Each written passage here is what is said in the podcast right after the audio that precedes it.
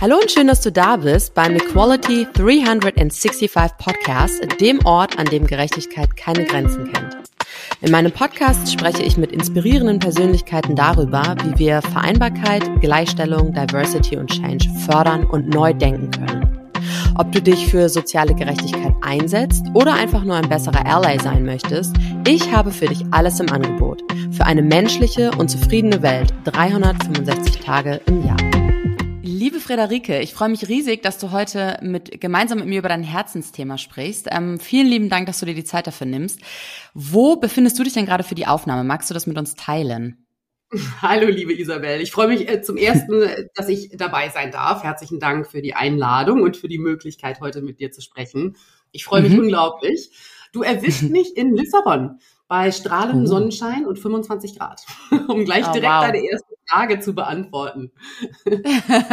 ich bin neidisch, da wäre ich jetzt auch gerne. Hier ist es in Berlin grau, äh, wirklich grau und gestern war die Sonne so schön. Ah, herrlich. Ich schicke ein bisschen Sonne rüber. Dankeschön, Dankeschön. Friederike, magst du dich einmal vorstellen? Wer bist du und was machst du beruflich? Na klar, ich bin äh, Friederike Probert, ich bin die Gründerin von Mission Female. Mission Female ist ein Karrierenetzwerk für erfolgreiche Frauen. Wir sind deutschlandweit aktiv, mittlerweile aber auch in Österreich und in der Schweiz.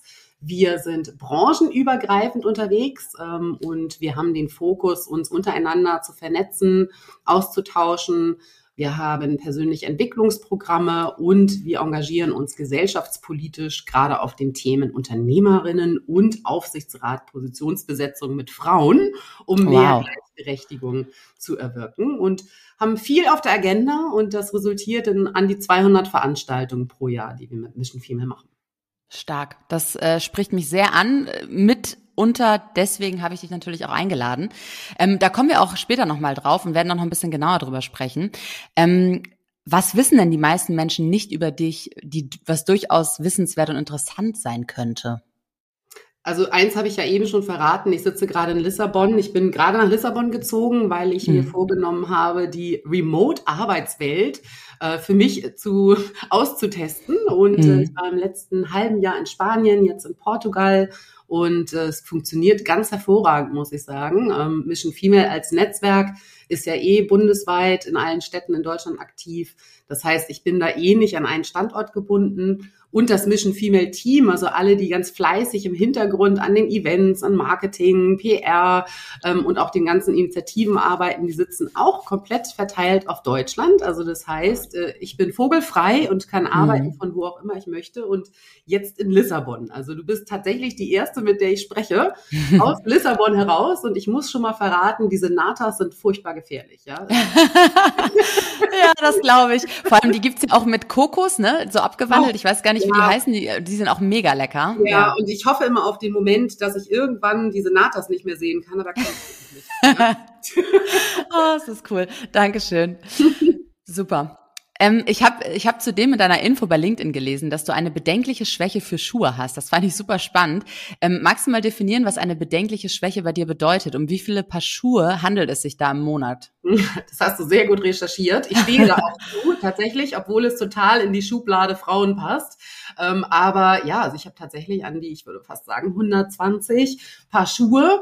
Ähm, ja. Und es kommt immer letztendlich auf meine Stimmungslage drauf an. Ja? Also das variiert mhm. von Flipflop über Sneaker, über die Valentino High Heels, die ich übrigens nur im Sitzen anziehen kann und nicht.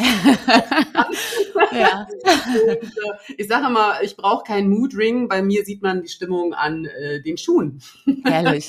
Ja, Mega cool. Dankeschön. Später werden, liebe Isabel, es waren insgesamt fünf Umzugskisten jetzt nach Lissabon, die nur voll war mit Schuhen. Wahnsinn. Das ist wirklich Wahnsinn. Aber ich kann das sehr gut verstehen und ähm, gehöre im Übrigen auch zu dem Typ Mensch, der ab einer Gradzahl von ja, 15 bis 19 Grad, würde ich sagen, auch schon äh, Flipflops und ähnliches trägt. Also ähm, ja, ich kann das sehr gut nachvollziehen. Nur aus Protest, ja? Genau, nur aus Protest. oh Mann. Ähm, du hast ja lange selbst auch als Führungskraft ähm, gearbeitet und ich habe mich gefragt, ähm, also in der Tech-Branche, wieso bist du damals ausgestiegen?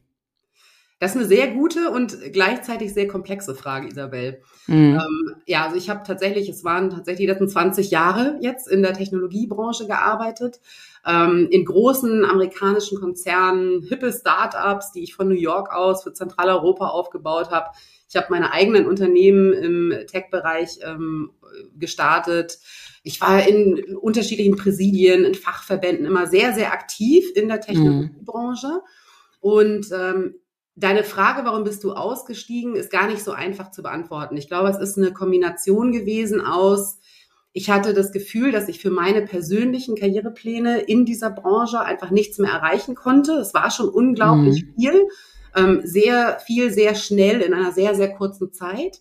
Und ich habe meine Karrierepläne, also laut Agenda, hatte ich für mich erreicht. Ich habe dann immer versucht, ein bisschen mehr zu variieren, indem ich noch weitere Unternehmen gegründet habe oder mich auch einfach gesellschaftlich noch engagiert habe und insbesondere immer probiert habe, mehr Frauen in diesen vermeintlich männerdominierten Tech-Bereich zu bekommen. Mhm. Aber letztendlich war für mich irgendwann das Ziel, mein persönliches erreicht. Und ich muss auch ganz offen sagen, dass ich gemerkt habe und mir eingestehen musste, dass mein Herz nicht mehr für das Thema brennt. Und ab da machen Jobs einfach nicht mehr so viel Spaß. Also natürlich sagen immer viele, dein Job muss purpose äh, getrieben sein. Das hört sich immer toll an. Ähm, aber letztendlich, wenn man merkt, es ist nicht mehr das Thema, was, wofür ich komplett brenne, wofür mein Herz schlägt, ähm, sondern etwas anderes. Ich glaube, dann sollte man diesem Gefühl folgen und das habe ich getan und ich habe es auch tatsächlich nicht bereut mit Mission Female, denn ähm, ich sage immer Best Job ever. Ja, also es mm. war die beste Entscheidung überhaupt und ganz konkret bin ich, äh, ich glaube, ausgestiegen war es gar nicht so offiziell. Es hat sich einfach so ergeben. Ich habe äh, ein Unternehmen äh, konnte ich veräußern. Das war 2018.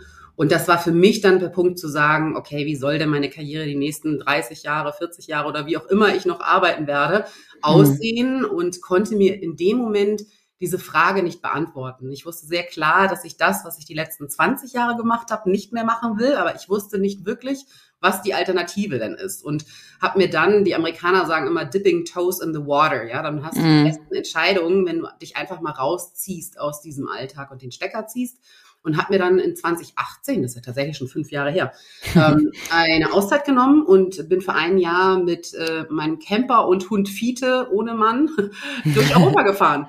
Oh, wie ähm, cool. Und äh, 50.000 Kilometer später, ein Jahr später, hatte ich dann tatsächlich Klarheit, was ich machen will. Und das ist das, wofür ich brenne. Das Thema Female Empowerment, Frauen stärken, Gleichberechtigung vorantreiben und letztendlich allen auch die gleichen Karrierechancen zu ermöglichen. Ja. Und dann äh, bin ich aus dem Camper gestiegen und bin direkt zum Notar und habe Mission Female gegründet. Das ist so die kurze Version. Ja, sehr, sehr mutig. Und ich habe gerade gedacht, du passt ja wie die Faust aufs Auge in meinen Podcast. Ich finde das großartig. Ähm, Du hast ähm, vorhin gesagt, dass du die vermeintliche männerdominierende Branche ist die Tech-Branche, ne? Also würdest du sagen, dass es tatsächlich nur vermeintlich so ist? Mittlerweile hat es sich gebessert. Also es, man sagt dann immer, dass ungefähr die Hälfte der Positionen mit Frauen besetzt sind, gerade im Tech-Bereich. Das war aber ein langer Weg. Und vor allem, was mich nach wie vor stört, ist, dass diese 50 Prozent der Frauen meistens nicht in entscheidenden Führungspositionen sitzen, ja, mhm. sondern eher operativ unterwegs sind. Und das ist genau das, was ich auch mit Mission Female und mit der Power des Netzwerks, das hinter Mission Female steht, verändern möchte. Nämlich nicht einfach nur letztendlich Diversity Washing mäßig sagen zu können, na klar, wir haben 50 Prozent Frauen, sondern dann auch zu hinterfragen, was machen denn die Frauen bei euch in den Unternehmen? Mhm. Und das ist was in der Tech-Branche, wo wir definitiv noch ran müssen. Ja. Dankeschön. Danke auch für deine ähm, ehrliche und offene ähm, Darstellung irgendwie deiner Situation damals. Ich finde das immer total spannend, sowas zu hören, weil du ja auch eine Top-Managerin bist und super erfolgreich bist und total viel schon gerissen hast. Ähm, und ich finde das immer total schwierig, wenn ähm, Menschen in diesen Positionen das so darstellen, als sei es total einfach, dahin zu kommen. Weil ich finde, so, so wirklich so einfach ist es nicht. Und ähm, in Anbetracht der Tatsache, dass Frauen eben in unserer Gesellschaft sehr häufig benachteiligt sind, ähm, ist es ja umso schwerer, gerade für Frauen. Und wenn ich mich jetzt mit dir ähm, beispielsweise oder dich als Vorbild nehme, dann ist es ja total schön zu hören, dass du eben auch deine Zeit, Auszeit genommen hast, dass du dir auch äh, Reflexionszeit genommen hast, dass du dir auch irgendwann die Frage gestellt hast, ist das überhaupt noch meine Leidenschaft, möchte ich das überhaupt noch machen? Ähm, und das zeigt ja ganz viel Menschlichkeit und ganz viel Augenhöhe irgendwie. Und ich finde, so kann ich mich wirklich mit jemandem wie dir identifizieren, ne? Ja, ja, danke, dass du das auch nochmal unterstützt. Ich finde es sehr, sehr wichtig, dass Frauen als auch Männer letztendlich jeder zum einen zu sich selber stehen sollte, aber das auch nach außen transportieren sollte. Ja, also mhm. nicht immer diese gefilterten Bilder nach außen, dass alles perfekt ist und du hast eine Top-Karriere und du bist im Vorstand, bist top gestylt, machst nie was ja, verkehrt, ja. alles läuft super. Ja, das, ähm, das ist ja nicht das normale Leben. Und ähm, ich glaube, wir kommen alle auch als Gesellschaft nur dann weiter, wenn wir auch wirklich ehrlich mal sagen, wie läuft's denn wirklich? Ja. ja. Das ist, ähm, ich glaube, auch einer der Gründe, warum, Gott sei Dank muss man sagen, gerade in den sozialen Medien auch diese ganzen Filterfunktionen jetzt gerade abnehmen und das auch einfach zu mehr Natürlichkeit und zum Beispiel auch einfach ungeschminkte InfluencerInnen einfach total hip sind. Das ist mhm. eigentlich eine total schöne Entwicklung, dass wir jetzt einfach mal wieder zu uns kommen und auch normal Mensch sein können mit Fehlern, wie wir sie alle machen und auch dazu stehen. Ja, ja. Denn äh, die Welt da draußen ist nun mal einfach nicht mit, äh, mit Glitzer bestäubt. Das ist so, nee, ja? nee, absolut nicht. Ja, da sagst du was. Dankeschön. Ähm, du hast ja gerade schon erwähnt, dass du Mission Female gegründet hast, also ein Netzwerk für Top-Managerinnen und Top-Expertinnen. Ähm, magst du mal was zu deiner Motivation sagen? Du hast es ja gerade schon angerissen, aber was war so die größte Motivation für Mission Female? Im Grunde war der einzige Treiber war tatsächlich, dass ich nicht mehr die einzige Frau sein wollte. Mhm. Ich mich gefragt habe, ob es noch anderen Frauen so geht wie mir in meiner 20-jährigen Tech-Historie, wo ich auch immer probiert habe, mehr Frauen reinzuholen und auch einfach zu empfehlen oder in höhere Positionen zu bringen. Aber es war unglaublich schwer. Ja? Mhm. Ich habe zu dem Zeitpunkt dann einfach auch gemerkt, durch viele Gespräche übrigens, Telefonate während meines Campertrips mit tollen Frauen und Männern, mhm. und habe ganz offen die Frage gestellt, Tacheles, bin ich die Einzige, der es so geht? Habe ich permanent das Gefühl, ich bin hier irgendwie alleine unterwegs als einzige Frau oder geht euch das auch so? Wenn ja, wie können wir das ändern? Und es kam dann aus diesen unzähligen Gesprächen heraus, dass viele Frauen, die sehr erfolgreich sind, auch allein sind, ja, weil sie auf ihrer mhm. Agenda letztendlich immer nur arbeiten, Karriere, Vorantrieb etc. haben, aber vernachlässigen, sich ein eigenes Netzwerk aufzubauen und auch einfach die Zeit dafür gar nicht haben, weil sie einfach 24/7 am Arbeiten sind. Und das hm. wurde ein paar Mal an mich herangetragen und das hat mich bestätigt. Ja, zum einen, ich bin nicht diejenige, die immer denkt, sie ist die Einzige am Tisch. Da sind noch unglaublich viele andere Frauen mit dabei. Und ja. sie brauchen Unterstützung in der Form, dass sie ein verlässliches, verbindliches Sparingspartnerinnen, und das inkludiert auch Männer, Netzwerk um sich herum haben um letztendlich auch noch erfolgreicher zu sein und sich einfach besser zu fühlen. Ja? Mhm. Und dann ist der Gedanke entstanden, ein professionelles Netzwerk für erfolgreiche Frauen zu gründen. Das habe ich dann vor viereinhalb Jahren gemacht. Und mittlerweile haben wir dieses Netzwerk natürlich auch für ganz viele andere Frauen da draußen geöffnet, ja, weil es bringt ja auch ja. nichts, wenn nur Top-Managerinnen und Top-Vorständinnen sich hermetisch in einem Netzwerk abriegeln, sondern wir können ja nur Veränderungen schaffen, wenn wir auch alle mit einbinden. Und das sind Männer, das sind die Frauen, die immer und immer wieder an die gläserne Decke stoßen, weil sie einfach in ihren Unternehmen im Mittelstand nicht vorankommen. Es sind die tollen Unternehmerinnen, die auch übrigens wieder ganz andere spannende Themen haben und es sind vor allem auch die unterschiedlichen Branchen. Und mhm. das führt dazu, dass wir als Netzwerk, wir sind jetzt 150 Frauen, wir haben auch entschieden, dass wir gar nicht mehr so groß werden wollen, ähm, weil dieser persönliche, verbindliche Austausch bei uns im Vordergrund steht. Ähm, aber dass wir natürlich die Kraft nehmen aus dem Netzwerk und sie an andere Frauen da draußen weitergeben und inspirieren, mhm. motivieren, mitreißen, Mut geben, ja. Und das ist genau auch der Fokus mittlerweile von, von Mission Female, weil das, was wir haben, diese Expertise und auch die Power und Macht und letztendlich auch Einfluss, müssen wir an andere Frauen zurückgeben. Und das ist genau mhm. das, was wir jetzt viereinhalb Jahre später tun. Ja. Und wieso ist äh, Netzwerken deiner Meinung nach für Frauen oder gerade für Frauen so wichtig? Ja, ähm, also Netzwerken ist grundsätzlich für die berufliche Entwicklung wichtig, für Männer als auch Frauen. Ich glaube aber, mhm. Frauen tun sich grundsätzlich noch schwer damit, eigene Netzwerke aufzubauen. Und ich glaube nicht, dass es an den mangelnden sozialen Fähigkeiten liegt, sondern eher am Mindset. Ja, ich mhm. glaube, Netzwerken ist einfach Karriereentscheider Nummer eins, ist ein Führungsskill. Ja, denn sich gleichgesinnte und einflussreiche Kontakte zu suchen und einfach auch zuzusichern, dass sie sich äh, dich unterstützen und dass sie zu dir stehen, Allianzen aufzubauen, damit man einfach die eigenen Karriereziele noch schneller erreichen kann, das ist ein unglaublich wichtiges Skillset. Und das ist etwas, was gerade Frauen manchmal nicht auf ihrer Agenda haben, aber wenn sie es dann tun, sofort sehen, was die Resultate sind. Ja, mhm. nämlich, dass sie gemeinsam viel, viel schneller und effizienter vorankommen als einzeln. Und das ist das, was wir auch bei Mission Female nicht nur leben, auch offen gesagt immer noch lernen müssen. Ja. ja. Ähm, aber klar, also ohne Frage, ein verbindliches Netzwerk, auf das man sich verlassen kann, ist einfach, wie ich immer sage, die beste Lebensversicherung. Ja, ja, total. Und wie welchen Tipp würdest du Menschen geben, die ähm, introvertiert sind oder sich zumindest als etwas introvertierter bezeichnen würden ähm, und denen es vielleicht schwer fällt zu netzwerken und sich mit anderen Menschen auszutauschen und aus äh, abzusprechen. Ja. Wie gelingt es? Also ich glaube, gerade Introvertierte sollten sich ein sehr verlässliches, vielleicht auch ein überschaubares Netzwerk erstmal aufbauen. Da steht dann aber im Vordergrund, dass sie sich darauf verlassen können und dass der Raum sehr geschützt sind, in dem sie agieren. Ja? Mhm. Äh, wir brauchen eine offene Willkommenskultur. Und ich würde jetzt jemanden, der wirklich sehr, sehr introvertiert ist, wahrscheinlich nicht raten, zu einer Massenveranstaltung mit 500 Frauen zu gehen, wo sie niemanden kennt ähm, mhm. und sich dann mit einer Visitenkarte und einem Prosecco irgendwo an den Tisch zu stellen und darauf zu warten, dass was passiert. Das wird mit Sicherheit nicht erfolgen, ja, sondern lieber, lieber klein anfangen, ähm, vertrauensvolle Verbindungen aufbauen und dann aber auch proaktiv formulieren, wie man sie dann unterstützen kann. Das, das führt natürlich dazu, dass man sich darüber im Klaren sein muss, was man denn eigentlich auf der eigenen Karriereagenda hat und was man dazu braucht und wen man dazu braucht und dann die Menschen, die einem dabei helfen können, aktiv anzusprechen. Mhm. Cooler Tipp, Dankeschön.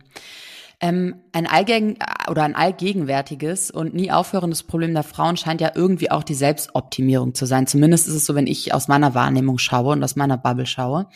Und ähm, was sagen denn die Studien dazu? Kannst du uns da ein bisschen Hintergrundwissen geben? Ja, es gibt äh, mittlerweile unzählige Studien, ähm, auch von großen Unternehmensberatungen, die einfach besagen, Frauen haben es de facto nicht einfacher als Männer, ganz im Gegenteil schwerer, denn sie müssen einen viel, viel längeren Anforderungskatalog und Checklisten erfüllen, um mhm. auf derselben Position zu landen wie vielleicht vergleichbarerweise ein Mann. Und als Entschuldigung wird dann sehr häufig genommen, sie ist noch nicht so weit, sie ist noch zu jung, sie ist noch nicht qualifiziert, sie muss noch diese Ausbildung on top machen, sie braucht mhm. noch diese Qualifikation, sie braucht noch dieses Zertifikat. Dazu muss sie sich natürlich darum kümmern, dass sie auch die Zeit hat und möglichst nicht schwanger wird und die Familie gemanagt hat. Ja, mhm. keine weiteren familiären Infrastrukturen in irgendeiner Form vom Job ablenken dürfen. Und sie muss natürlich blendend aussehen. Das ist so dieses totale Klischee. Ja, ja. ja? Ähm, und das führt dazu, also ich überspitze es jetzt natürlich, ja, ja aber ja. es führt dazu, dass es im Grunde genommen immer heißt, liebe Frau, wenn du Karriere machen möchtest, dann ist hier dein Checklistenkatalog und der ist mindestens zehnmal so lang wie der eines Mannes.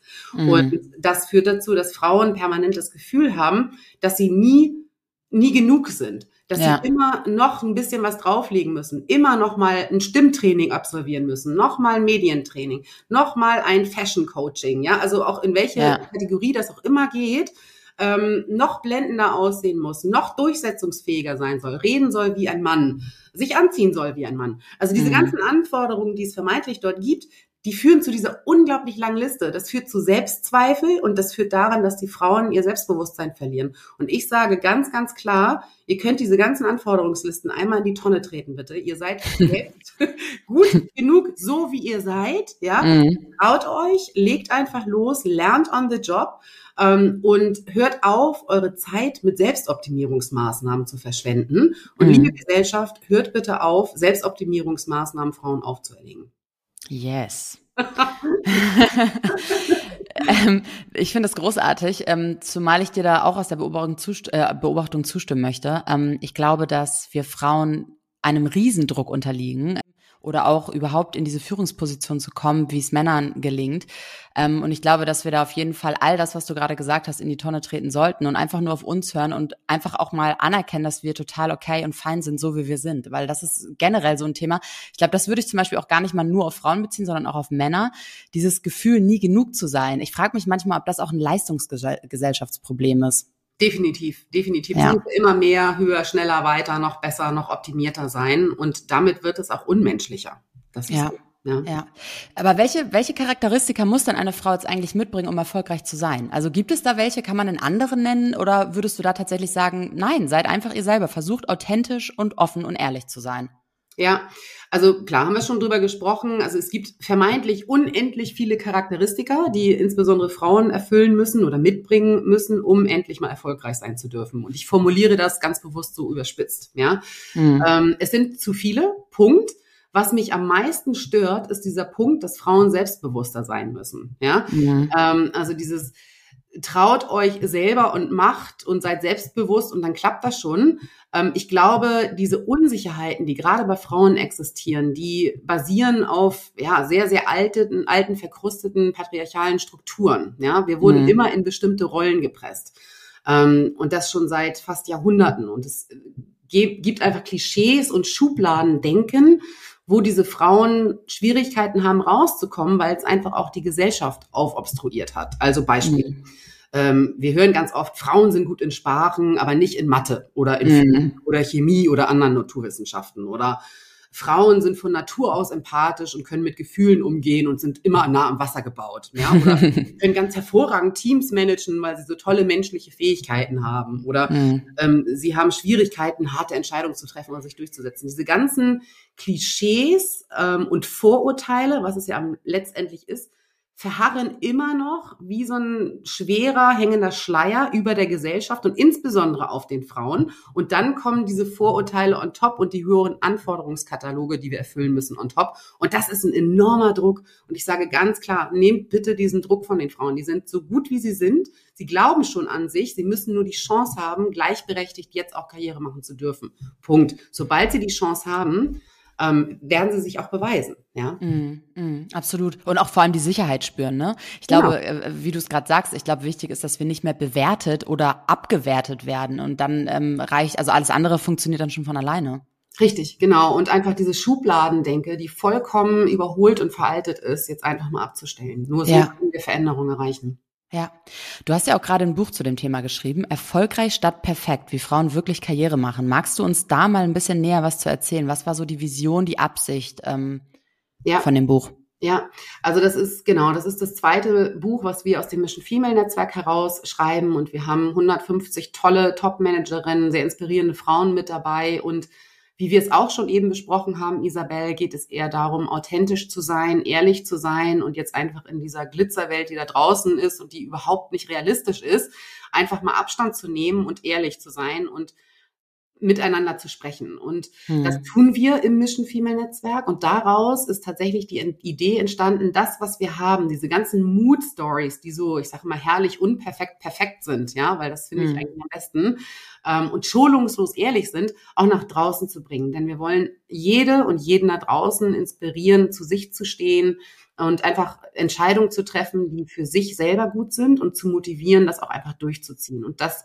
bedeutet kein, kein Chaka-Manka, sondern es bedeutet letztendlich, ähm, mit ehrlichen, persönlichen Stories aus unserem Netzwerk zu inspirieren und zu sagen, ja, bei uns läuft auch nicht immer alles super, ja, aber wir haben trotzdem ähm, sind dort gelandet, wo wir hinwollen. Wir haben unseren Weg verfolgt. Wir verfolgen unsere eigenen persönlichen, wichtigen Ziele. Und ja, wir sind vielleicht 20 Mal auf dem Weg dahin auf die Nase gefallen und das hat vielleicht keiner mitbekommen, aber ich erzähle euch jetzt mal, dass das so war. Weil nur das mhm. ist ja das normale Leben. Und also ich muss sagen, ich bin sehr stolz darauf, dass also wirklich tolle Frauen von aus der Wirtschaft, Politik, tolle Unternehmerinnen, aber auch sehr bekannte Persönlichkeiten mitgewirkt haben. Also wir haben unter anderem die Sigrid Nikutta mit dabei, Dagmar Wörl hat einen Beitrag geschrieben, äh, Mozi Mabuse, Patricia Kelly aus dem Entertainment-Bereich, die übrigens mm. auch ähnliche Erfahrungen machen, ähm, die sich durch wirklich durch die Gesellschaft ziehen, was ich vorher gar nicht so gedacht hätte. Ja. Mhm. Oder wir haben die Lore Maria Peschel-Gutzeit mit dabei, die mittlerweile mit ihren 94 Jahren in Berlin immer noch aktiv dafür kämpft, dass Frauen gleichberechtigte Chancen haben. Mhm.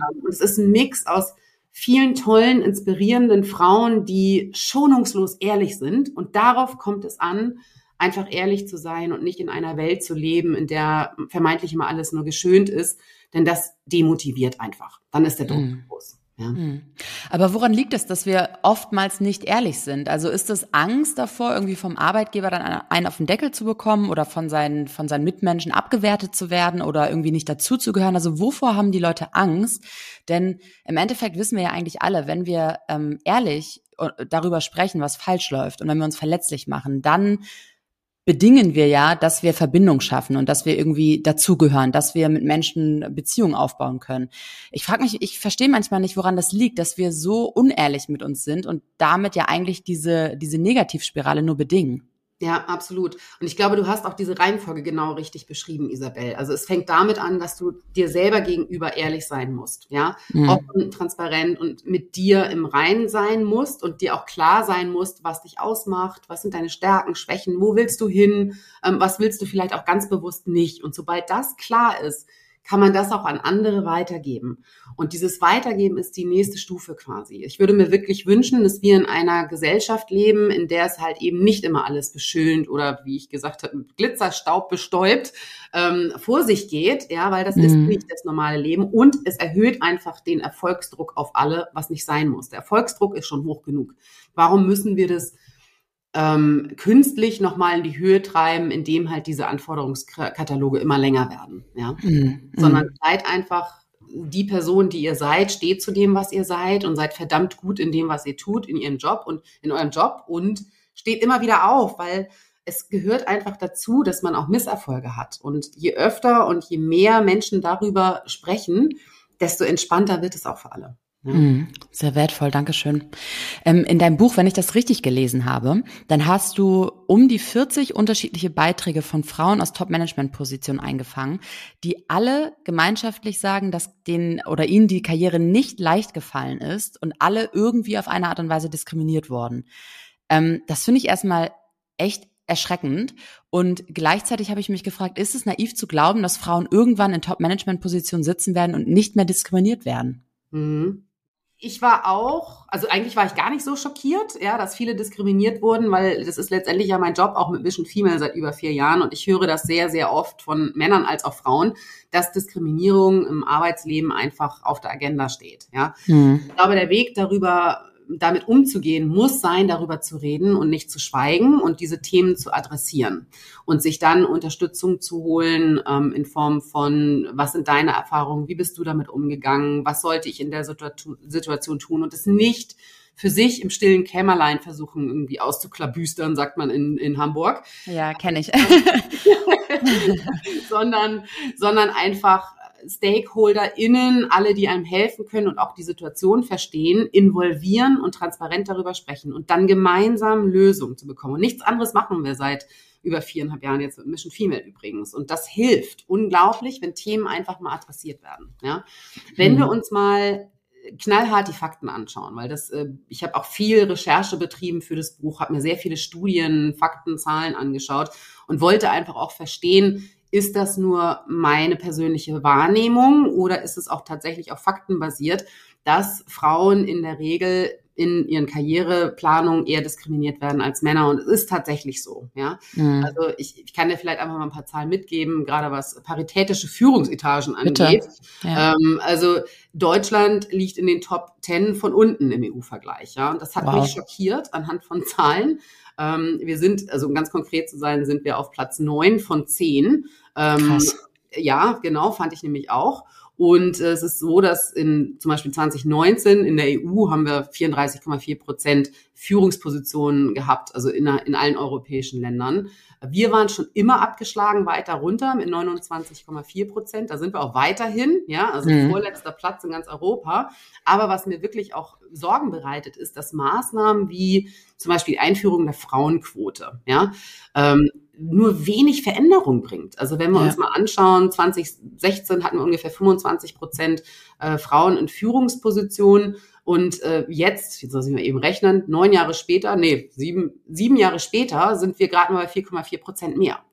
Und wow. das okay. geht mir zu langsam. Ja? Also ich bin ja eh ein ungeduldiger Mensch und habe überhaupt keine Geduld und will immer schnell Ergebnisse sehen. Und wenn ich mir solche Zahlen ansehe, ich muss dir sagen, Isabel, es war also es gab äh, Zeiten in diesem Buch, wo ich diese Recherchen gemacht habe, wo ich wirklich frustriert war, weil ich das kann ja. auch nicht angehen, dass die Zahlen einfach nicht besser werden. Ne? Ja, glaube ich, glaube ich. Wobei ja die Vorteile auf der, auf der Hand liegen. Also es wissen ja mittlerweile die meisten, dass Gleichberechtigung und auch Diversität, Inklusion unglaublich wichtig ist, nicht nur für das menschliche Miteinander, sondern am Ende des Tages führt es zu besseren wirtschaftlichen Ergebnissen. Punkt. Ja, ja, mhm, die kenne ich ja. Halt, ja, und das haben auch die Unternehmen mittlerweile erkannt, aber es ist noch immer schwierig, es in Form von Zahlen und Fakten tatsächlich auch zu verändern und die Veränderungen zu sehen. Mhm. Und gibt es so ein paar Sachen, die du jetzt ad hoc im Kopf hättest, ähm, die bedingen würden, dass mehr Frauen in Führungspositionen sitzen? Also was können wir als Gesellschaft meinetwegen tun? Was können aber auch Unternehmen aktiv tun, um Frauen in diese Position zu befähigen? Mhm. Einfach mehr Frauen in solche Positionen bringen. Punkt. Ja. ja. Ähm, das führt natürlich dazu, dass wir einfach äh, Entscheidungen sehr fair und gleichberechtigt als Unternehmen auch wirklich treffen müssen. Und es gibt einen sehr, sehr großen Unterschied zwischen, man nennt es mittlerweile Social Washing, Pink Washing, Diversity Washing. Ähm, das Thema ist natürlich angekommen und sehr hip, ja, und muss auch anhand von Anforderungskriterien erfüllt werden. Aber es ist ein Riesenunterschied, ob eine Unternehmenskultur das tatsächlich lebt oder es quasi mit Marketingpropaganda nach außen trägt und eigentlich gar nicht lebt. Ja, hm. uns beiden. Und das merkt man letztendlich der, der gravierende Unterschied ist, ob ein Unternehmen Diversität, Inklusion und Gleichberechtigung wirklich intrinsisch verfolgt, meistens im Top-Management. Wenn das Top-Management nicht mitspielt, dann bringen auch sämtliche operativen Maßnahmen in allen anderen Ebenen überhaupt nichts. Ja? Mhm. Ähm, also dann bringt dir auch die Hochglanz-Employer-Branding-Broschüre nicht, wenn es ja. nicht intrinsisch gelebt wird. Und ich glaube, wie kommen wir da wirklich hin? Natürlich gibt es viele tolle Männer, die diese Motivation haben und es vorantreiben. Aber es würde noch deutlich schneller gehen, wenn Frauen, die genauso motiviert sind, einfach in die entscheidenden Positionen kommen. Ja. Mhm. Und deswegen muss man einfach als Unternehmen sich selbst Quoten auferlegen. Ich bin keine Freundin übrigens davon, dass da irgendwas sanktioniert wird, ne? Oder wenn mhm. ähm, Quoten nicht erfüllt werden, dass dann Strafen gezahlt werden. Ich glaube, das ist nicht der richtige Weg. Aber es sollten sich schon Quoten auferhangen werden und dann erfüllt werden. Heißt ganz konkret Frauen in entscheidende Positionen ähm, und dann aber auch richtig. Ja, also es gibt mhm. viele Beispiele, wo eine Frau äh, CEO geworden ist oder jetzt im Vorstand ist. Und dann gibt es so diese ganzen typischen Bilder von Juhu, wir haben jetzt eine Frau als CEO oder Vorständin. Und dann diese Gruppenbilder mit einer Frau, ja. von 20 Männern in äh, im Worst Case 20 grauen Anzügen. Ja, mhm. und das ist auch nicht der richtige Weg. Das ist der erste gute Ansatz. Aber da sind wir wieder beim Thema Exotinnen-Malus es kann mhm. nicht nur die einzige Frau sein und vor allem kann man sich nicht selber sagen, ja, dann sind wir halt fertig mit unserem Diversity-Ziel, weil wir ja. haben jetzt eine Frau hier auf der Position und die hat doch wirklich was zu melden. Ja, ähm, also es muss einfach gleich verteilt sein und es ja. müssen alle denselben Einfluss ausüben dürfen. Ja, und wie genau, also wie genau geht das, frage ich mich, weil ich habe neulich mal irgendwo gelesen, dass dieses Phänomen ja ganz oft so funktioniert, dass Frauen Frauen empfehlen und Männer Männer. Und dadurch, dass ja aber viel mehr Männer auch in Führungspositionen oder Top-Management-Positionen sind, ist es ja auch viel üblicher, dass Männer dann eben wieder Männer empfehlen, die in diese Position hochrutschen. Bedeutet, wenn ich mir jetzt mal ein Unternehmen vorstelle, ähm, lass es ein mittelständisches Unternehmen sein, wo in der Führung irgendwie hauptsächlich Männer sitzen, dann ist ja die Chance relativ gering oder zumindest vermutlich geringer, ähm, dass mehrere Frauen in diese Position befähigt werden, als dass Männer in diese Position befähigt werden. Was kann man denn in solcher Situation tun? Oder was ist da mhm. üblich? Was wird da gemacht? Mhm. Also du hast recht, dieses Phänomen, Michael empfiehlt Thomas und Thomas Hans-Peter und dann den Uwe, ja, mhm. das, ähm, führt natürlich dazu, dass solche entscheidenden Positionen auf sehr seniorigem Level sehr männlich besetzt sind. Jetzt kommen zwei Faktoren dazu. Nummer eins, viele Männer haben verstanden, dass sie einfach auch besser arbeiten können. Es macht mir viel Spaß und es führt auch zu mehr Erfolg, wenn einfach Frauen mit dabei sind. Das ist eigentlich gar nicht so schlimm, weil mittlerweile sind schon viele Frauen einfach in diesen Runden mit dabei. Und es ist gar nicht so dramatisch, wie sie sich das vorgestellt haben. Ja? Mhm. Oder anders formuliert, die Frauen haben sich bewiesen. Punkt. ähm, das führt dazu, dass äh, diese Männer tatsächlich auch ihre Denke ändern und auch aktiv, das sehe ich immer mehr, Gott sei Dank, Frauen empfehlen, weil sie einfach möchten, dass man mit Frauen und Männern gleich verteilt an einem entscheidenden Tisch sitzt. Das andere, was dazu kommt, ist, dass Frauen sich untereinander nicht nur über Mission Female, aber natürlich auch untereinander sehr konkret vernetzen und sich auch gegenseitig empfehlen. Ja, mhm. bei Mission Female ähm, platzieren wir permanent offene Positionen im Aufsichtsrat oder auf einer C-Level-Ebene, bevor sie überhaupt an den Markt kommen. Und dann wird natürlich innerhalb des Netzwerks schon mal geschaut, welche Frau könnte da passen. Und wenn auch Frau Frau empfiehlt, hast du am Ende des Tages wieder mehr Frauen am Tisch. Also das sind zwei sehr schöne Entwicklung, ähm, die, die ich also wirklich sehr unterstützen kann, die mich sehr erfreuen. Aber auch da gibt es natürlich für diejenigen, die das noch nicht so intrinsisch leben und vielleicht auch noch mal ein paar Fakten brauchen, gibt es auch noch mal ein paar Zahlen, die ich dir mitgebracht habe. Mhm. Ähm, es ist tatsächlich so, ähm, dass ähm, eine gewisse kritische Menge an Frauen in Führungspositionen benötigt wird, das beweisen Studien, um wirklich nachhaltigen Einfluss auch ausüben zu können. Ne? Spannend, und, ja. Ja, und man sagt, um wirklich Einfluss ausüben zu können und Veränderungen auch zu bewirken können, braucht man ungefähr 30 Prozent des jeweiligen Gremiums halt dann anders geschlechtlich besetzt. Also in diesem Fall mit Frauen bei uns. Ja. Mhm. Heißt also, wenn du jetzt einen Aufsichtsrat hast mit neun Plätzen zum Beispiel, sollten drei eine Frau sein. Diese eine einzige, die reicht halt einfach nicht, um wirklich diesen Effekt zu erzielen. Ja. Und ähm, genau diese Frau hat letztendlich auch die Verantwortung, andere Frauen hochzuheben und zu empfehlen und mitzunehmen. Und mhm. ähm, das gelingt, zumindest bei uns, was ich in meiner täglichen Praxis sehe, ähm, funktioniert wirklich ganz hervorragend. Ne? Ja. Und ähm, ja, also in der, an der Stelle einfach ein Appell an die Unternehmen dann. Also lasst einfach die Frauen in die entscheidenden Positionen. Ja. ja. Ähm, denn am Ende des Tages ist halt Diversität, Inklusion und Gleichberechtigung jetzt nicht irgendwie ein guter Zweck oder irgendeine Charity-Aktion oder eine Marketingmaßnahme, ja. sondern es macht euch, liebe Unternehmen, deutlich erfolgreicher. Punkt. Ja, ja genau. Wenn das Moment nicht zieht, dann weiß ich auch nicht. Ja, ja, super. Genau. Und das ist eine tolle Überleitung, weil, ähm, was du, wie du schon richtig sagst, wissen wir, dass Gleichberechtigung einen positiven Effekt auf die gesamte Gesellschaft hat und dass Gleichberechtigung ähm, erst durch das Thema Diversity richtig angegangen werden kann. Und ähm, deswegen wäre jetzt so die nächste Frage gewesen, wieso tun wir uns eigentlich so schwer, Diversity in Unternehmen zu etablieren und umzusetzen? Weil, wie du schon sagst, also ich habe da auch sehr, sehr ähm, äh, ja, irritierende Erfahrungen gemacht, kann man vielleicht sagen. Also positive und irritierende muss man beides natürlich sagen. Ja. Ähm, aber auch ganz oft eben die Erfahrung, dass es nach außen so dargestellt wird, als wenn ganz, ganz viel Wert darauf gelegt wird und es nach innen aber überhaupt nicht gelebt wird. Und ich frage mich da immer, wieso macht man das? Also da, das ist doch nur eine Frage der Zeit, dass es auffällt und ähm, dann das ganze Kartenhaus in sich zusammenbricht.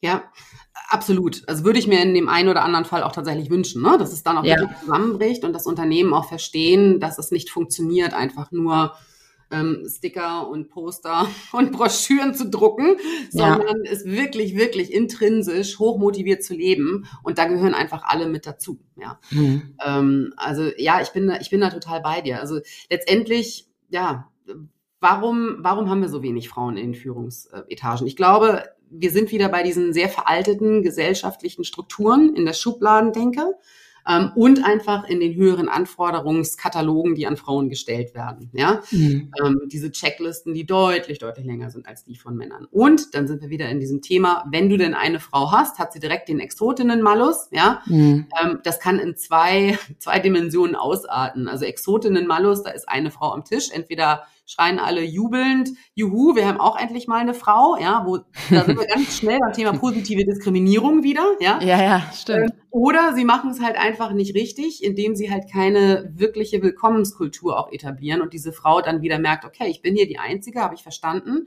aber so wie wir miteinander interagieren, fühlt sich das für mich nicht gut an, ja. Und dann ja. sind wir wieder bei sei authentisch mit dir selber und steh zu dem, was du willst und was du eben nicht willst. Und das ist genau der kritische Punkt, wenn Frauen immer die einzigen sind, dass sie rausgehen aus solchen Positionen oder eben nicht verlängern oder aus Top-Positionen eher rausgehen, weil sie das Gefühl haben, they are not part of the game, ja. Hm. Ähm, und du musst unglaublich viel kämpfen, ähm, zusätzlich dazu, dass du einfach nochmal eine erhöhte Leistung bringen musst. Und das ist viel Druck, ja. ja? Und das darf so einfach nie sein. Und ähm, gerade wenn, wenn Frauen in sehr männlich geprägten Kollegenkreisen unterwegs sind, hast du halt auch immer wieder das Thema Unconscious Bias, du hast äh, Vorbehalte, du hast Schubladendenke, du musst halt einfach so, es wird anders geredet über Frauen als über Männer und das musst du aushalten können. Ja, ja. ja. Und, und ich glaube, die Lösung ja. tatsächlich, ich sage immer einfach mit Brachialgewalt, mehr Frauen an die entscheidenden Tische zu bringen. Punkt. Ja. Das kann nur die einzige Lösung sein, um das einfach aufzubrechen, was wir uns über Jahrhunderte aufgebaut haben. Ja, absolut. Aber dafür bedarf es eben diesen Mindset-Change, ne, den du genau. gerade schon oder Shift, den du gerade schon benannt hast. Genau. Weil, ähm, genau, genau. Ja, aber es ist sehr, sehr, sehr, sehr spannend. Dankeschön. Ähm, welche Tipps gibt es denn für gelingende Zusammenarbeit? Meinetwegen jetzt bei Mann und Frau, aber auch ähm, ganz grundsätzlich für diverse Teams? Offene Willkommenskultur, ähm, ganz offen auch darüber sprechen, wie Entscheidungen getroffen werden, wenn zum Beispiel ähm, in höheren Positionen eingestellt wird, ja, einfach auch zu begründen, warum man diese Muster verfolgt hat und einfach auch mal offen sagen, ja, ich gebe dann halt einfach Chance, erstmal die Frauen, den Frauen die Chancen, ähm, sich auf diese Position zu bewerben. Ja? Und hm. was auch immer hilft, ist, das sehe ich auch relativ häufig, dass Unternehmen in ihren Stellenbeschreibungen immer die eierlegende Wollmilchsau quasi suchen. Ja, ja, ja. Hm. Klar möchte natürlich jeder, ja.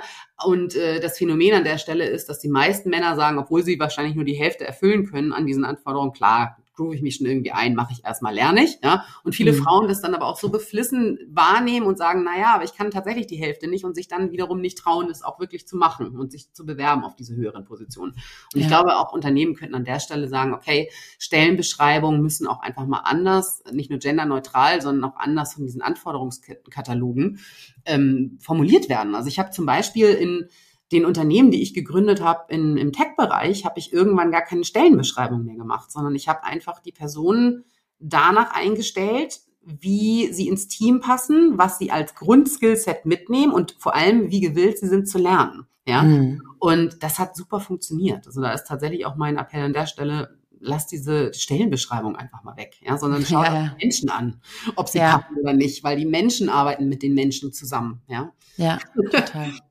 Ich finde das immer ganz lustig. In jeder Stellenanzeige steht irgendwie immer drin, ähm, du solltest mindestens irgendwie XY Jahre an Zeit in diesem Bereich verbracht haben und so. Und ich finde das immer so ulkig, weil ich jedes Mal denke, wenn ich irgendwie einen neuen Job angefangen habe und ich habe relativ häufig den Job gewechselt, ähm, dann ist es mir immer nach einem halben Jahr mindestens relativ einfach gefallen. Dann bin ich angekommen, ich weiß genau, wie, wie der Hase läuft irgendwie, habe mich gut eingegliedert. Das ist mit Sicherheit jetzt nicht der Durchschnitt. Ich weiß nicht, also ich will damit sagen, nicht jeder Mensch, ähm, dem fällt es wahrscheinlich so einfach, sich in, in einer neuen Situation irgendwie auch so anzupassen. Aber ich will damit sagen, ich glaube nicht, dass es ähm, immer fünf Jahre bedarf, damit du einen Job gut ausfüllen kannst. Ich glaube, dass wir Menschen sehr, sehr, sehr gut darin sind, uns anzupassen und auch Sachen ähm, zu lernen, wenn wir wirklich Interesse und für etwas brennen. Und das wird irgendwie in, in der Arbeitswelt nie berücksichtigt, habe ich das Gefühl. Bin ich total bei dir und die meisten werden wahrscheinlich sehen, ach so schlimm war das ja jetzt gar nicht. Ja, da komme ich schon irgendwie rein. Genau. Aber diese typischen Stellenbeschreibung, Stellenbeschreibungsanforderungsprofile, die sind natürlich auch einfach eine Einstiegshürde und sie erschwert Frauen, diesen Schritt zu tun, ja, indem ja. man einfach noch mal die Benchmarks höher setzt. Ne? Ja. Aber ja, also äh, gerade an Frauen, wir haben tolle, tolle Frauen auch, die das adressieren bei uns im Buch Erfolgreich statt perfekt. Es geht nämlich eben nicht darum, diesen Perfektionsdruck noch weiter zu erhöhen, sondern einfach mit dem erfolgreich zu sein, was dich ausmacht und wer du bist. Und dazu mhm. gehört halt auch einfach für sich mal zu realisieren, okay, vielleicht will ich einfach genau nicht in die Richtung, weil es tut mir nicht gut. Und dazu ja. zu stehen und dann halt auf seinem eigenen persönlichen Weg da äh, die eigenen Karrierewege auch weiter voranzuschreiben. Ne?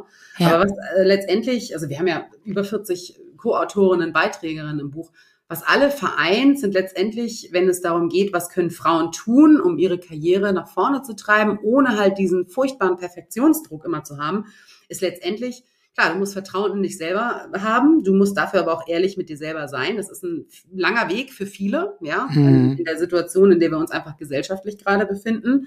Und sie müssen aktiv werden, ja.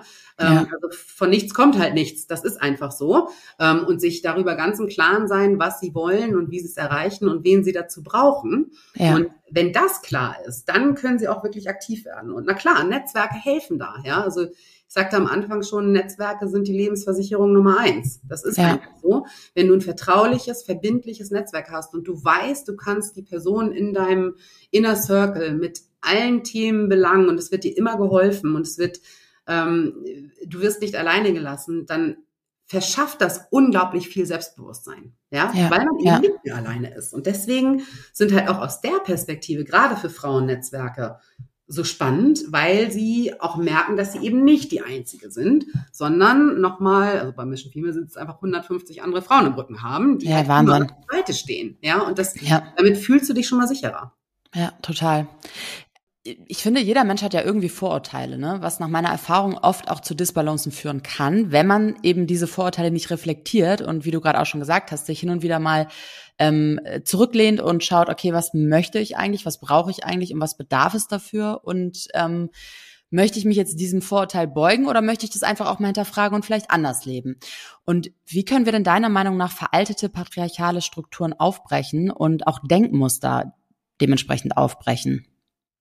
Ich glaube, es ist schon ein sehr guter Schritt, einfach mal diesen Perfektionismus unter den Teppich zu kehren, ja, weil das nervt. Hm. ja. Sehr präzise, ja. So, Punkt, ja. Ähm, also vertraut einfach auf die Menschen, mit denen ihr euch umgebt und mit denen ihr arbeitet, ja. Und seid dankbar dafür, was jeder Mensch, und das, ich sage ganz besonders jetzt auch bewusst so Mensch, ja, Frauen und Männer, mhm. ähm, was sie ausmacht und was sie beitragen können zu dem, was auch immer ihr da gemeinsam vorhabt. Und ähm, ich kann es nicht klarer formulieren als insbesondere auf Frauen. Ähm, diese Anforderungskataloge und diese Perfektionismuslisten einfach zu kürzen, wenn nicht sogar einfach in die Tonne zu treten, weil dann sind ja. wir authentisch, dann sind wir diejenigen, die wir sind, dann sind wir ehrlich miteinander und füreinander. Und das ist eine Veränderung, die gibt es, die, also ich würde es mir wünschen, ja. ja. Ähm, aber es, es wird leider dauern. Es geht nicht von heute auf morgen. Aber je mehr Menschen so ticken und einfach auch dieser Perfektionismusfalle jetzt mal entgehen und einfach mal loslegen und damit starten, was sie wollen und was sie können, was ihnen Spaß bringt, was ihnen auch Erfolg bringt, einfach mal, einfach mal loszulassen und zu machen, dann werden wir gemeinsam alle sehr, sehr viel bewegen können. Nur es muss halt eine kleine Gruppe anfangen und dann idealerweise machen die anderen dann mit, um halt dieses Mindset, was wir vorhin schon angesprochen hatten, Isabel, einfach langfristig auch verändern zu können bei vielen, vielen Menschen, weil du bekommst Veränderung nur, indem du viele hast, die an eine Mission glauben. Und das mhm. muss letztendlich diese Mission sein, ähm, auch einfach mal Mensch sein zu dürfen, ja, und einfach mal ja. normal sein zu dürfen und dann trotzdem erfolgreich sein zu können. Und ich glaube, das eine schließt das andere nicht aus, sondern ganz im Gegenteil. Wenn du dich darauf konzentrieren kannst, einfach nur einen guten Job zu machen und einfach verdammt gut zu sein in dem, was du tust, bist du ja automatisch erfolgreich, ohne dass du ständig diese Nebenschauplätze hast, mit denen ja. du dich beschäftigen musst. Ja. Mhm. ja, das hört sich nach einem sehr entspannten Leben an. Also wenn man Perfektionismus mal über Bord wirft und einfach äh, man selber sein kann. Ich stelle mir das für alle Personen in unserer Gesellschaft sehr, sehr, sehr positiv vor und glaube auch, dass wir dadurch noch besser zusammenarbeiten würden und noch viel effizienter sein würden. Ja. Ähm, also es ist auf jeden Fall ein ganz toller Impuls. Ja. Friederike, ich finde das im Übrigen total toll, das wollte ich auch nochmal erwähnen, dass du in deinem Buch oder mit deinem Buch ähm, nicht nur Frauen ansprichst und eben darauf abzielen möchtest, dass Frauen gleichgestellt sein sollten und dass Frauen die Armen sind dieser Gesellschaft, sondern dass du auch ganz ehrlich ähm, und deutlich sagst, nee, nee, das ist schon Frau und Mann müssen da zusammenarbeiten und der Mann ist nicht unser Feind, der ist unser Freund und wir schaffen das gemeinsam. Weil ähm, ich sehe das genauso wie du und glaube auch, dass wir das als Team äh, irgendwie ähm, bewegen dürfen, aber trotzdem natürlich auch darauf aufmerksam machen müssen, müssen, welche Lücken wir in unserer Gesellschaft aktuell noch haben. Ja, absolut, genau. Und das geht einfach nur gemeinsam. Ne? Wir sagen bei Mission ja. viel immer stronger together, aber es ist so. Ja, ja. Ähm, gemeinsam stärker untereinander, aber auch miteinander. Und sobald du anfängst, jemanden nicht zu inkludieren, ähm, diskriminierst du nicht nur, sondern du nimmst dir auch letztendlich eine andere Perspektive, die unglaublich wichtig ist für diesen gemeinsamen Weg. Ne? Absolut. Ähm, und deswegen geht es einfach ähm, nur gemeinsam. Wir haben übrigens tolle Männer, die uns sehr unterstützen ne, auf sämtlichen Bereichen. Und es werden auch immer mehr. Das ist eine ganz, ganz tolle Entwicklung, die ich sehe. Das ja. war vor vier Jahren noch recht schwierig ähm, Männer auch so an Bord zu bekommen, dass sie halt nicht nur leichte Lippenbekenntnisse bekommst, sondern auch wirklich Aktionen. Ja. ja. Ähm, und das wird immer mehr und das ist unglaublich schön zu sehen. Ja, super toll. Ähm, wir sind jetzt fast am Ende. Magst du zum Abschluss nochmal sagen, wie definierst du eigentlich eine gerechte Gesellschaft? Hm. jetzt ein harter Brocken zum Schluss. ja, ich finde das aber immer total spannend. Also ich mache das bewusst auch so, dass ich sowas dann ans Ende stelle, ähm, ja. weil, weil ich einfach, weil ich das total spannend finde, ähm, mal von dem Thema wegzukommen, von dem man dann in dem Moment eigentlich spricht und einfach mal so gesamtheitlich zu sehen, okay, wie stehst du dazu eigentlich? Weil ne, ganz viele unterschiedliche Sichten macht dann irgendwie ein Gesamtbild und ich bin gespannt, was du dazu sagst. Ja, ich auch. Also ah, natürlich, schön. Ja, also wie bekommst du die Gleichberechtigung hin, gerade in der Gesellschaft? Ähm, es geht nur, wir haben letztendlich alle Punkte schon angeschnitten. Es geht nur miteinander, ja. Mhm. Ähm, einzeln geht es nicht oder wenn nur sehr, sehr langsam und sehr, sehr steinig, das will ja keiner. Also wenn wir wirklich Veränderungen bewirken wollen, gesamt, gesamtgesellschaftlich, dann bitte nur gemeinsam und wir müssen einfach diese alten Strukturen ähm, in Unternehmen, in Wirtschaft, in der Politik, aber auch in der Gesellschaft müssen wir aufbrechen und Veränderungen schaffen. Veränderung geht aber nicht, wenn wir den das exakt dasselbe Mindset haben, wie wir es bisher haben, ne? nämlich, dass alles perfekt ist und super ist, wie es doch ist, ja, und wir uns nicht selber ehrlich und authentisch eingestehen können, dass es vielleicht manchmal einfach nicht so ist, ja, sondern dass man Unterstützung und Hilfe braucht und dass man einfach seine Ressourcen, seine Zeit ähm, auf andere Themen investieren möchte, als in der Außenwelt perfekt zu sein. Und dann hm. haben wir alle die Zeit, um wirklich ein aktives Miteinander zu erwirken und auch Veränderungen voranzutreiben. Und mhm. Das ist letztendlich, ist das, ja, der Weg zur Gleichstellung. Punkt. Mhm, mh. Cool. Und jetzt, ne? nee, so ja. nee, finde ich gar nicht, finde ich gar nicht, weil ganz ehrlich, also Authentizität und äh, irgendwie Offenheit ist ja so ein Riesenfass. Ähm, ich habe meistens das Gefühl, wenn ich so Menschen beobachte oder auch ähm, ähm, im Coaching Menschen so begegne, dass die meisten Menschen ja nicht mal wirklich wissen, was ihre Werte sind oder ihre Bedürfnisse sind. Ne? Was jetzt gar nicht werten gemeint ist. Äh, also ich meine, bis vor ein paar Jahren war ich mir auch nicht so wirklich im Klaren darüber, was sind meine Werte, wo will ich wirklich hin, was, was bringt mir wirklich Spaß und sowas. Ähm, solche Themen, also diese Themen anzugehen und sich damit auseinanderzusetzen, das bedeutet ja auch ganz oft irgendwie so einen Schritt in Veränderung zu gehen. Und Veränderung tut ganz oft weh. Und natürlich entscheiden sich die meisten Leute nicht freiwillig dafür, diesen Weg zu gehen. Ähm, deswegen, nee, also ich finde, das ist, ist nicht so einfach gesagt, ehrlich gesagt. Ich finde das schön und glaube aber trotzdem, dass es auch ein steiniger Weg irgendwie ist. Ja, ja Veränderung ist halt in der Regel unbequem. Ne? Aber ja, wenn wir ja. alle gemeinsam gehen, geht's einfach schneller. Und äh, genau. kürzer ist die unbequeme Phase. Genau, genau. Ja, und das ist wesentlich. Und desto eher wirst du auch wirklich in Erfüllung, glaube ich, leben und wirklich glücklich, glücklich oder Zufriedenheit in deinem Leben und auch Arbeitsumfeld verspüren können, weil du ja viel eher in die Richtung gehst, die wirklich zu dir passt. Ja, absolut d'accord. Dem kann ich ja. nichts hinzufügen, liebe Isabel. okay, jetzt bekommst du noch zwei letzte Fragen. Eine etwas längere, eine kurze. Die, äh, also die, die nächste Frage, die trifft so ein bisschen in die gleiche Kerbe. Das ist jetzt Zufall. Ähm, und zwar ist das nämlich eine Frage von dem Gast, mit dem ich vor dir gesprochen habe. Und der fragt dich, Ne? Also jeder Gast stellt ja immer meinem nächsten Gast quasi eine Frage. Und diesmal war es ein Gast und der fragt dich, was ist deiner Meinung nach der entscheidende Hebel, beruflich und gesellschaftlich? Was darf sich verändern? Wo müssen wir uns als Menschen auch verändern, um gleichberechtigt zu sein oder eine gleichberechtigte Partnerschaft, Elternschaft, Gesellschaft zu schaffen? Mhm. Ja, letztendlich ähm, stoppt diese Perfektionismusfalle, ja, hört mhm. auf, euch diesem schädlichen System anzupassen, was schon viel zu lange besteht. Ähm, und investiert eure Zeit, Energie und alles, was ihr habt, lieber auf eure persönlichen Ziele. Ja, super. Dankeschön. Und magst du dem nächsten Gast oder den nächsten Gästen noch eine Frage stellen? Ja, aber ich weiß nicht, wer das ist, richtig? Nee, nee, genau. Bewusst nicht. Okay, gut, dann äh, Tacheles. Ähm, Hast du Perfektionsdruck? Und wenn ja, wie gehst du damit um? Oh, spannend. Ich bin sehr gespannt, was die Person sagen wird. ich auch. Cool. Ich wir dann in der nächsten Podcast-Folge anhören. Genau, genau. Friederike, vielen, vielen lieben Dank für deine Zeit. Ich fand es wirklich richtig bereichernd und auch wunderbar mit dir zu sprechen. Äh, danke für deine starken Impulse und ich wünsche dir heute noch einen ganz sonnigen, bezaubernden Tag in deiner neuen Wahlheimat Lissabon. Ich danke dir herzlich, Isabel. tschüss. Dankeschön. Tschüss. Das war schon wieder für heute. Wenn dir diese Episode gefallen hat, dann abonniere meinen Podcast und unterlasse mir gerne eine Bewertung. Bis zum nächsten Mal. Merci und bye bye.